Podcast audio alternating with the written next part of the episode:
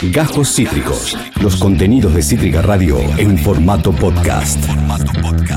Hoy temprano, lo hablábamos un poco en el inicio, eh, diferentes dirigentes de la izquierda se movilizaron a la Cancillería para reclamar al gobierno nacional que no reconozca al gobierno talibán en Afganistán y rompa relaciones con dicho país de Medio Oriente. Principalmente, la protesta estuvo encabezada por Alejandro Bodart y quien está del otro lado, la precandidata a diputada nacional en la ciudad de Buenos Aires por el Frente de Izquierda Unidad, Cele Fierro. Ella pertenece al MS, a MST, digo bien. Cele, bienvenido a todas las tormentas juntas. Acá Esteban Chiacho. ¿Cómo te va? Buenas tardes. Hola, ¿cómo estás? Bueno, muchísimas gracias por la llamada y por el espacio. No, no, a vos, eh, Cele, por siempre tener buena onda, contestar, estar siempre ahí eh, al, pie del cañón. En ese sentido, hoy eh, por la mañana, Cancillería, fueron recibidos, tengo entendido, por el vicecanciller Tetamanti. Eh, ¿Cómo fue eso?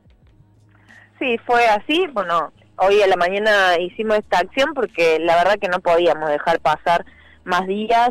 Eh, claramente por la campaña electoral eh, ha bajado o no ha habido expresiones masivas, pero es algo que está conmocionando al mundo entero lo que está pasando en Afganistán y nosotras y nosotros como eh, internacionalistas, como feministas, socialistas, teníamos que claramente expresarnos y sí, nos recibieron desde Cancillería, como bien decías vos, nuestra presentación era para que el gobierno nacional no reconozca al gobierno talibán, pero también que rompa todo tipo de relaciones para que haya una medida concreta, una decisión política para lograr que no avance este gobierno ultra reaccionario y que ya lo conocemos. Entonces creo que era eh, muy importante hacer la acción.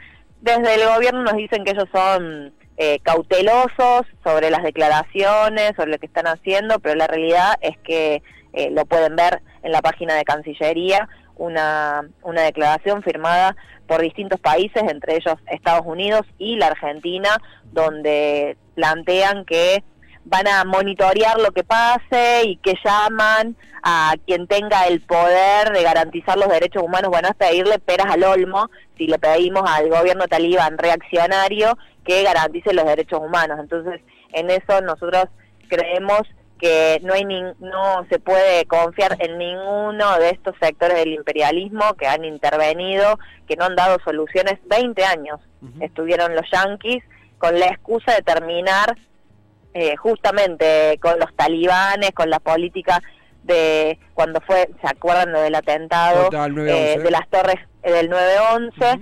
Y la verdad es que han llevado al pueblo igual a una miseria absoluta, no han garantizado la democracia y cuando sacaron los pies del plato dejaron el espacio libre para que avancen. Los talibanes, que también hay que decir que son fruto de la política de la CIA y de Estados Unidos luego de la revolución afgana en el 70 8, si no me equivoco. Entonces. Fueron financiados por, sí, como bien decís vos, por el gobierno estadounidense para contrarrestar la, la influencia soviética en, en, Afganistán durante la Guerra Fría. Y además, algo que, tomo, porque leí un par de declaraciones que hubo, eh, eh Cele, estamos en comunicación con Cele Fierro del eh, MST, precandidata del FIT Unidad, y, y, en ese eje, en ese sentido, haces una muy fuerte crítica, eh, acá leí una, una textual tuya, eh, cómo los soldados yanquis cometieron abusos y explotación, explotación sexual contra las mujeres y niñas de Afganistán eh, hay una crítica no solamente digo a la posición, obviamente, de los talibanes, por supuesto, sino también al, anterior a eso, que tampoco era un periodo de estabilidad, que era la, dominación eh, militar estadounidense en el área.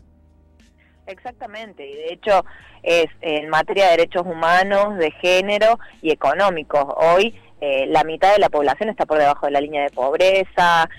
también vimos cómo apenas salió el ejército yanqui, los ricos quienes bancaron eso salieron corriendo dejando al pueblo, a las trabajadoras y a los trabajadores a merced mm. de estos reaccionarios talibanes que van en contra de todos los derechos. Nosotros en particular, siempre decimos, en, general, eh, defendemos y la más amplia solidaridad con el pueblo afgano, pero en particular con las mujeres, las niñas, los niños, las personas eh, LGBT, porque van contra ellos fundamentalmente entonces, en esto es clave también poner otro de los puntos que se desconoce o que muchas veces no sale ni siquiera en los medios, que está existiendo una resistencia muy grande por parte del pueblo eh, a los talibanes. Y creo que eso es lo que tenemos que fortalecer y por eso las acciones de solidaridad que muchas veces...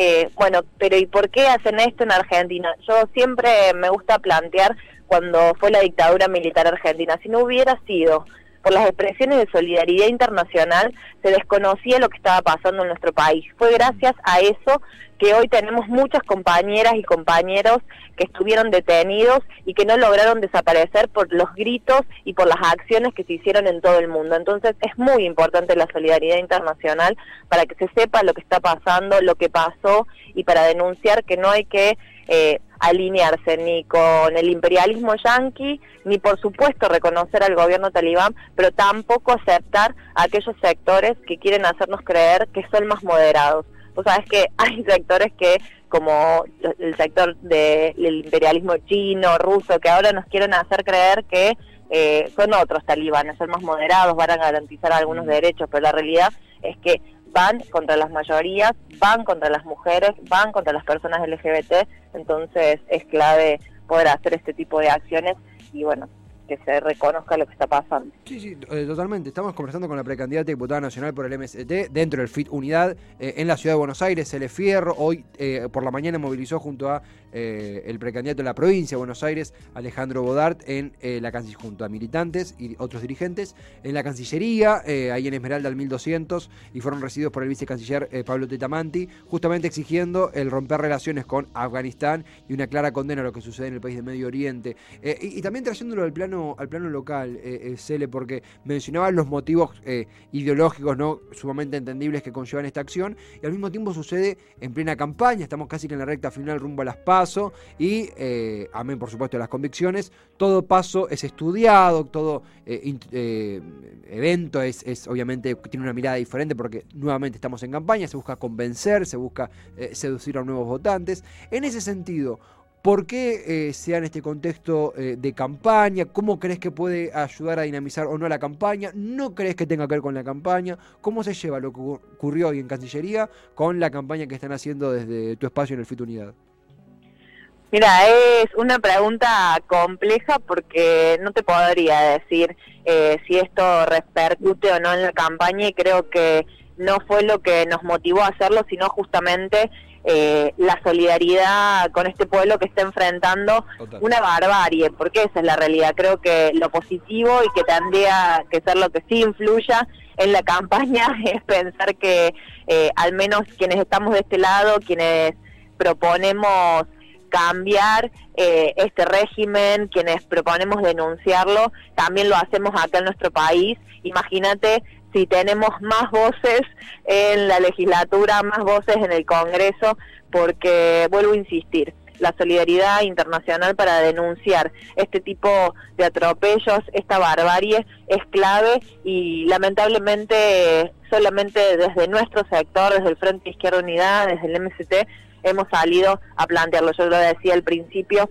que hoy tendrían que estar existiendo movilizaciones enormes en nuestro país, como se han reflejado en otros países, para denunciar lo que está pasando acá mismo, donde hemos sido parte del epicentro de la revolución de la marea verde, de esta nueva ola del movimiento feminista. Bueno, no podemos permitir que estos sectores crezcan y también denunciar quiénes son los responsables, que son los mismos responsables del sometimiento de los pueblos en todo el mundo y también en nuestro país, porque es el mismo Estados Unidos que comanda el Fondo Monetario Internacional y que apenas pasen estas elecciones, los gobiernos, tanto el gobierno nacional como quienes se plantean como oposición, pretenden acordar eh, firmar este acuerdo para seguir pagando una deuda que es completamente fraudulenta y que lo único que va a traer es más ajuste para nuestro pueblo. Entonces, por eso te digo, es difícil decir que tiene una relación o las expectativas de cómo influya en las elecciones. Nosotros creemos que no podíamos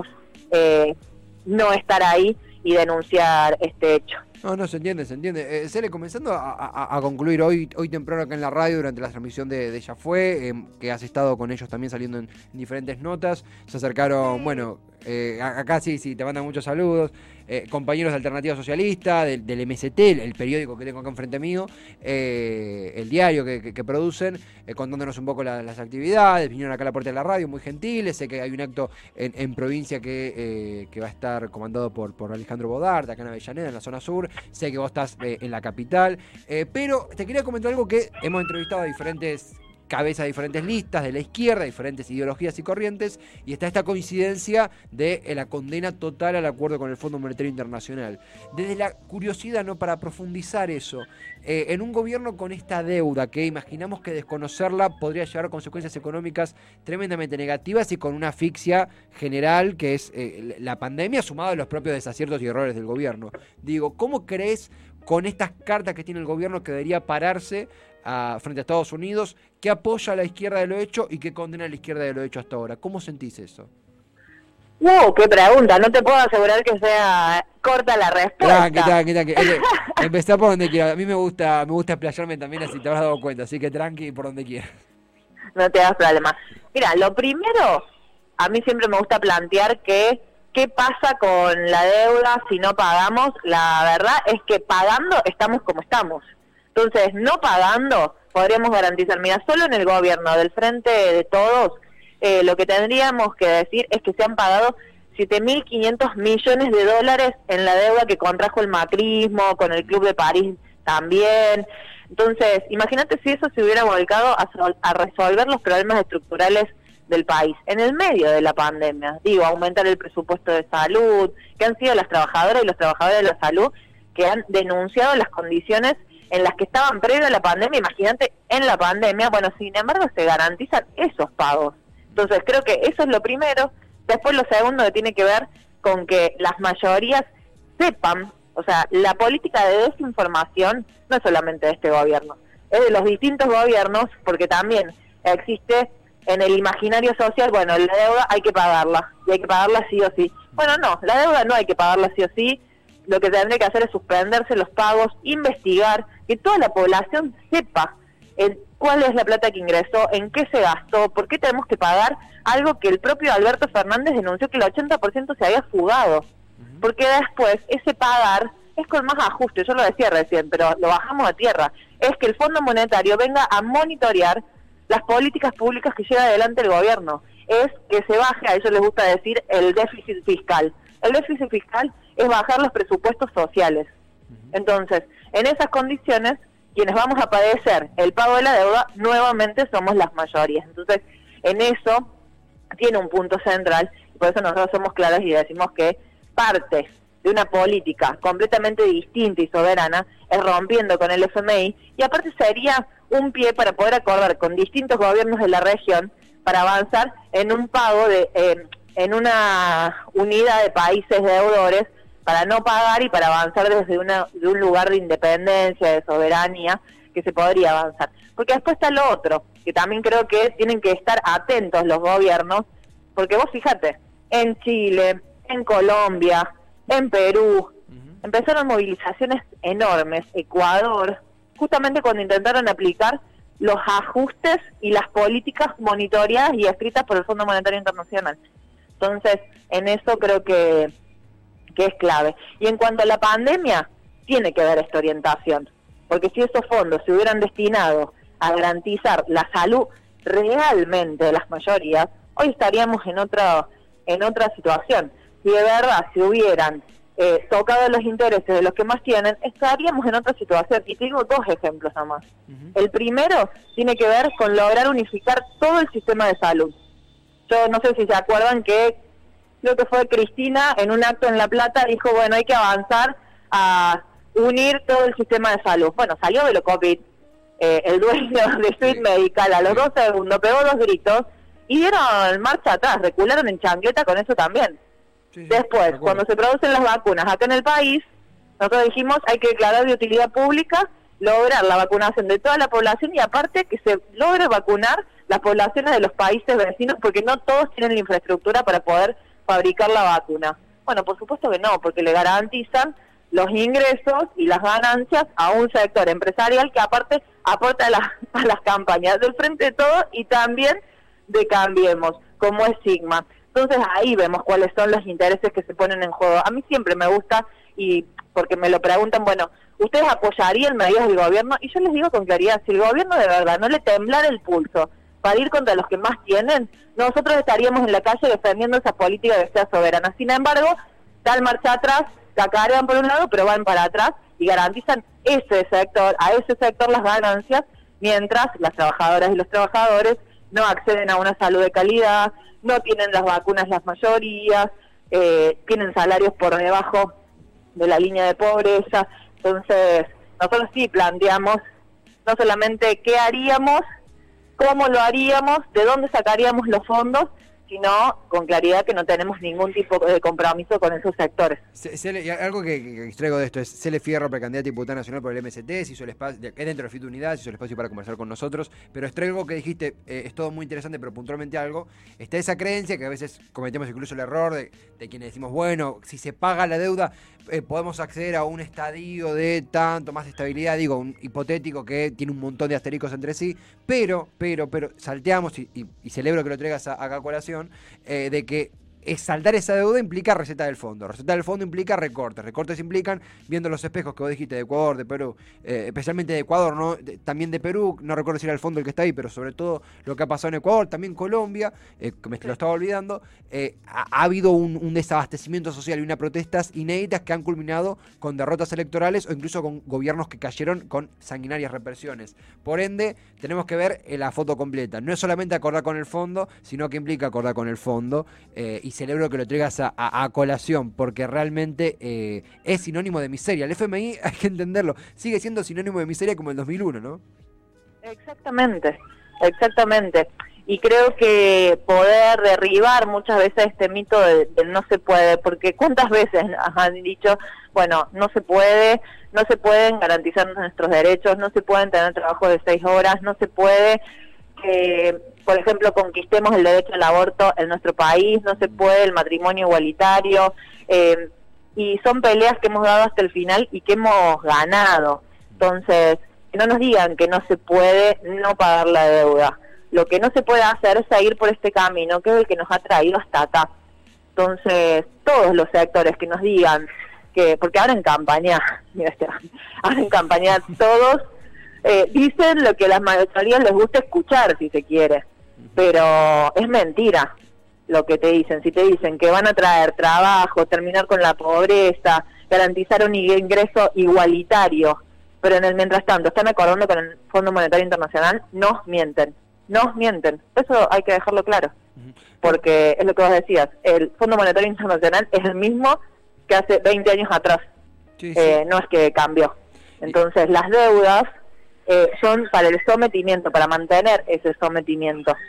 Entonces, eso para mí es fundamental. Y luego otro punto que tiene que ver con que nosotros queremos que los ricos paguen siempre, siempre, porque son los responsables de las enormes crisis que hemos tenido y es mentira lo que dicen que ahora en la pandemia todos perdimos. No, ese sector no pierde nunca no pierde nunca, y cuando ve que sus ganancias empiezan a disminuir, eh, despiden trabajadores, suspenden, bajan salarios, o sea, no pierden.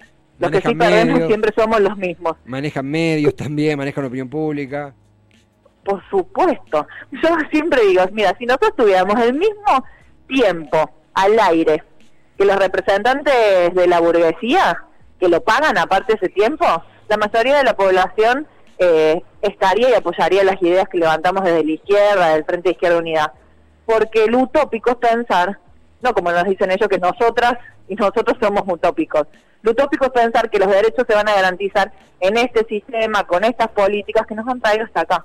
Entonces, lo que pasa es que no tenemos el mismo tiempo, por supuesto que ellos, que aparte te dicen, mientras defienden la ley de humedales, o se pelean con la reta porque entrega la costanera sur, son los que incentivan el agronegocio, el fracking en el mar argentino, la megaminería en la cordillera. Entonces, tienen un discurso para la campaña en la capital federal, pero después a nivel nacional son quienes avanzan con este modelo productivo completamente eh, destructivo de la vida y de la naturaleza. y que va también al servicio de pagar la deuda. Sí, no, no, a ver, quedan un montón, hay un montón de, ventanas que se van abriendo, que es entendible porque es un país de por sí complejo, eh, pero que además atraviesa problemáticas que tienen un montón de matices, niveles, eh, eh, que ni mil campañas podrían abordarlas, pero siento que pudimos recorrer desde la movilización hoy en Cancillería hasta los tópicos de, campaña. Te vamos a, no a descansar porque la campaña no descansa, pero sí a, a liberar por lo menos de la nota y realmente agradecerte por el tiempo, el tiempo que te has dado para conversar, para charlar, agradecerle a la gente de prensa también que nos enlazó con vos y seguiremos de cerca, no solo esta campaña, sino todas las luchas más allá de la campaña que, están encabezando y desarrollando. Obvio. bueno, y ya te meto un tema más, que es este 25, que se cumple un año de la primera movilización contra el acuerdo porcino con China, que va a haber otra concentración al frente de la embajada para invitar a todas y a todos a participar, porque nuevamente intentan avanzar sobre la voluntad popular para seguir avanzando con este modelo productivo que, como decía recién,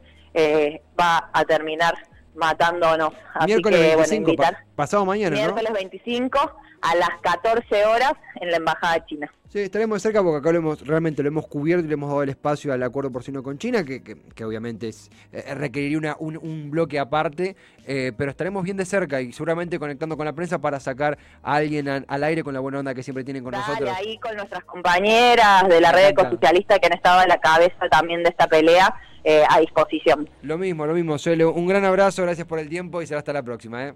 No, gracias a vos. Un placer. Cele Fierro, precandidata diputada nacional por el MST en el FIT, un montón de temas eh, que arrancando desde la movilización hoy en la Cancillería, digo bien, ahí en Esmeralda al 1200, para exigir la rotura, la ruptura de relaciones con Afganistán y la condena al gobierno argentino al régimen talibán y luego a la campaña puntualmente. Acabas de escuchar Cajos Cítricos. Encontrá los contenidos de Cítrica Radio en formato podcast en Spotify, YouTube o en nuestra página web.